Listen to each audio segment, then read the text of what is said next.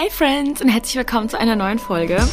Irgendwie spricht Gott in letzter Zeit voll oft in meiner Zeit zu mir, über was ich in dem Podcast reden soll, weil oft ähm, kamen mir auch Gedanken beim Autofahren oder durch Situationen oder so, aber irgendwie in letzter Zeit ähm, spricht er sehr viel durch sein Wort zu mir, was ich absolut liebe. Ähm, und ich liebe Abrahams Story, generell alles, was mit Abraham in Mose zu tun hat, liebe ich einfach so sehr, weil dieser Mann für mich einfach in so vielen Dingen so ein Vorbild ist und wir so unglaublich viel lernen dürfen, gerade aus 1. Mose.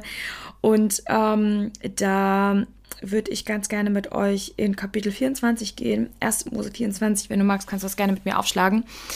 Ähm, Background Story, Abraham ist schon sehr alt und er ähm, beauftragt seinen Verwalter ähm, für Isaac, für seinen Sohn, eine Frau zu finden.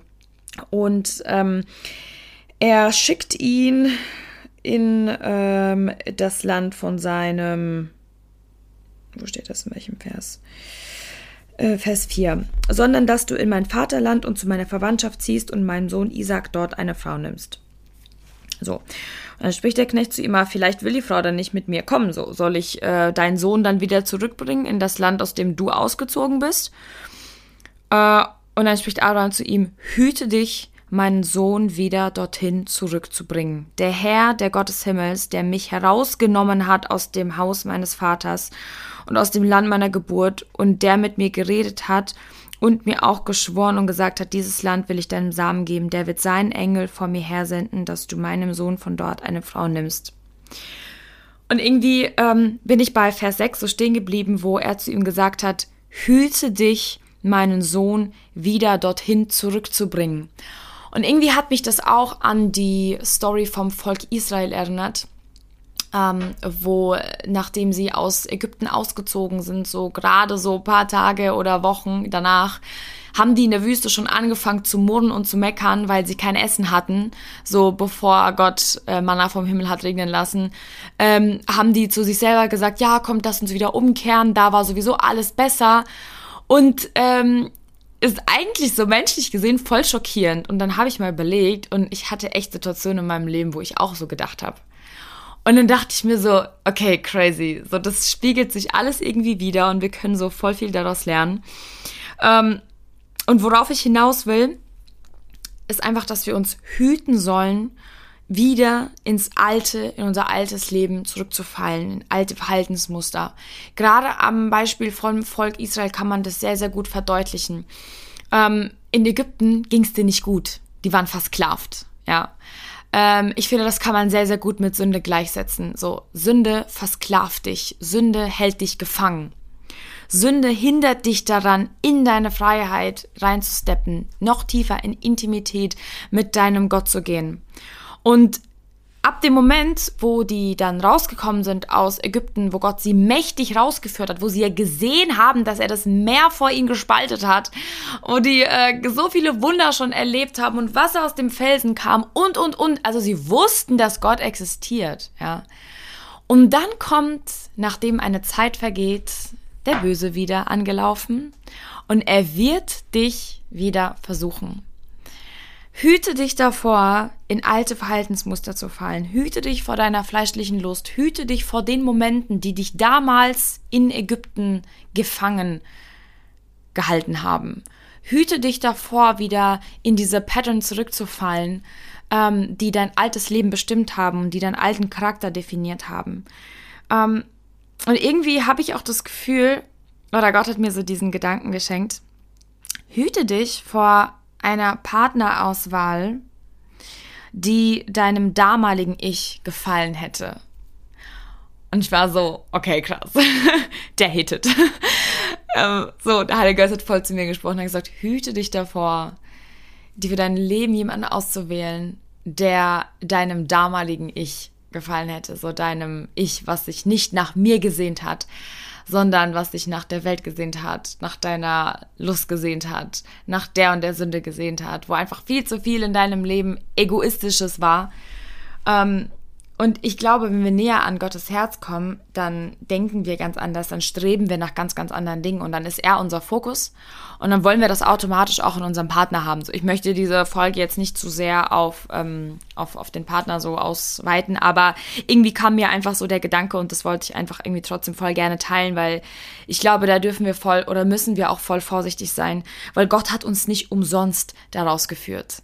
Gott hat dich nicht umsonst aus deinem Ägypten herausgeführt oder Gott wird dich nicht umsonst aus deinem Ägypten herausführen. Vielleicht bist du da gerade noch drin, vielleicht bist du noch in so einem Moment, wo dich so viele Dinge gefangen halten, wo du endlich in Freiheit rausdeppen willst, wo du in Freude leben willst, wo du endlich Dinge überwinden willst, die dich schon seit Jahren plagen, wo du das Gefühl hast, so hey, das hemmt meine Beziehung mit Jesus einfach so sehr und ich fall jedes Mal wieder neu in dieses Verhaltensmuster und ich komme da einfach nicht raus. So, je näher du ans Herz Gottes kommst und je mehr du deinen Geist nährst, umso stärker wird er und umso schwächer wird dein Fleisch. Und deswegen lege ich immer so einen großen Akzent auf diese stille Zeit, weil es so unheimlich wichtig ist, weil wir dann quasi gar nicht mehr ähm, in diesen Gedanken kommen, diese alten Verhaltensmuster in unserem Leben zuzulassen, weil du dann schlechte Routinen mit guten Routinen ersetzt und dein Fokus ein ganz anderer ist.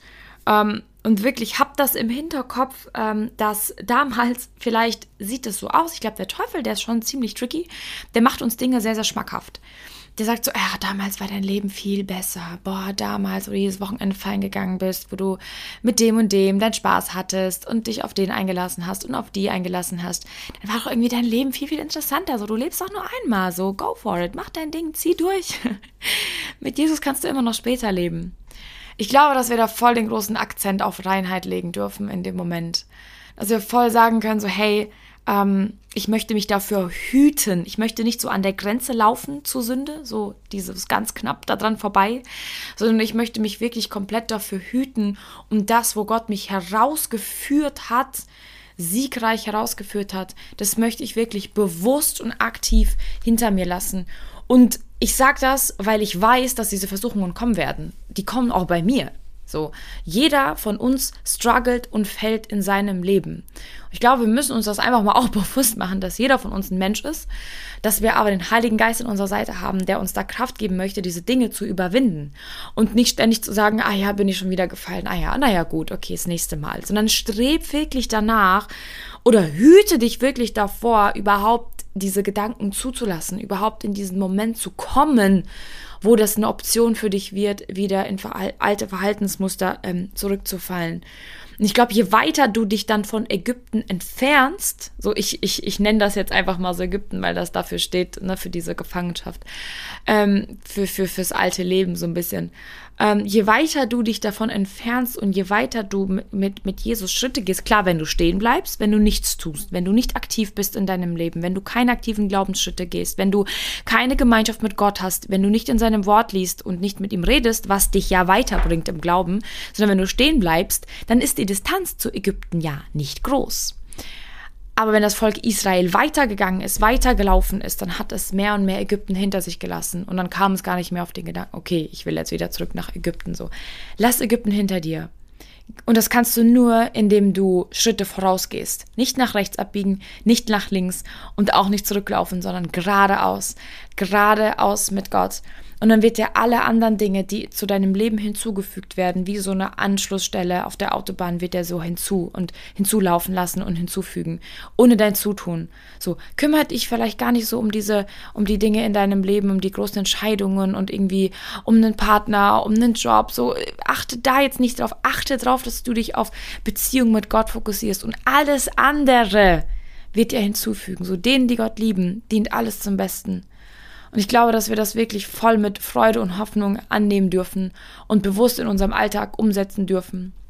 Hüte dich davor, ähm, meinen Sohn wieder dorthin zurückzubringen. Ich liebe das voll, wie Abraham das gesagt hat. So, der Knecht hat so gefragt, ja, äh, wenn, wenn, wenn die, wenn die dann nicht mit mir mitkommen will, was soll ich dann machen? So, wir Menschen denken voll oft so, ja, was, wenn das nicht klappen wird? Was, wenn das nicht funktionieren wird? Und Gott sagt so, überlass das mir. Überlass das mir, aber du hüte dich da und da und da vor und den Rest mache ich. So, unsere einzige Aufgabe ist es manchmal, einfach nur uns vor Dingen zu hüten und ähm, in Intimität mit Jesus zu sein. Das ist manchmal alles, was wir tun müssen. Und den Rest wird er für uns planen und den Rest wird er zeigen und weisen und führen. Und ich möchte dich darin voll segnen. Also vielleicht liest du dir diese Stelle in 1. Mose ähm, mal nochmal durch und äh, kannst es vielleicht so in deiner stillen Zeit gemeinsam mit, mit Jesus bereden und bearbeiten. Und vielleicht kriegst du da ja noch so ein paar mehr Gedanken zu. Aber es sollte jetzt einfach mal so ein kleiner Gedankenanstoß sein. So jeder von uns weiß, was Ägypten für einen persönlich ist.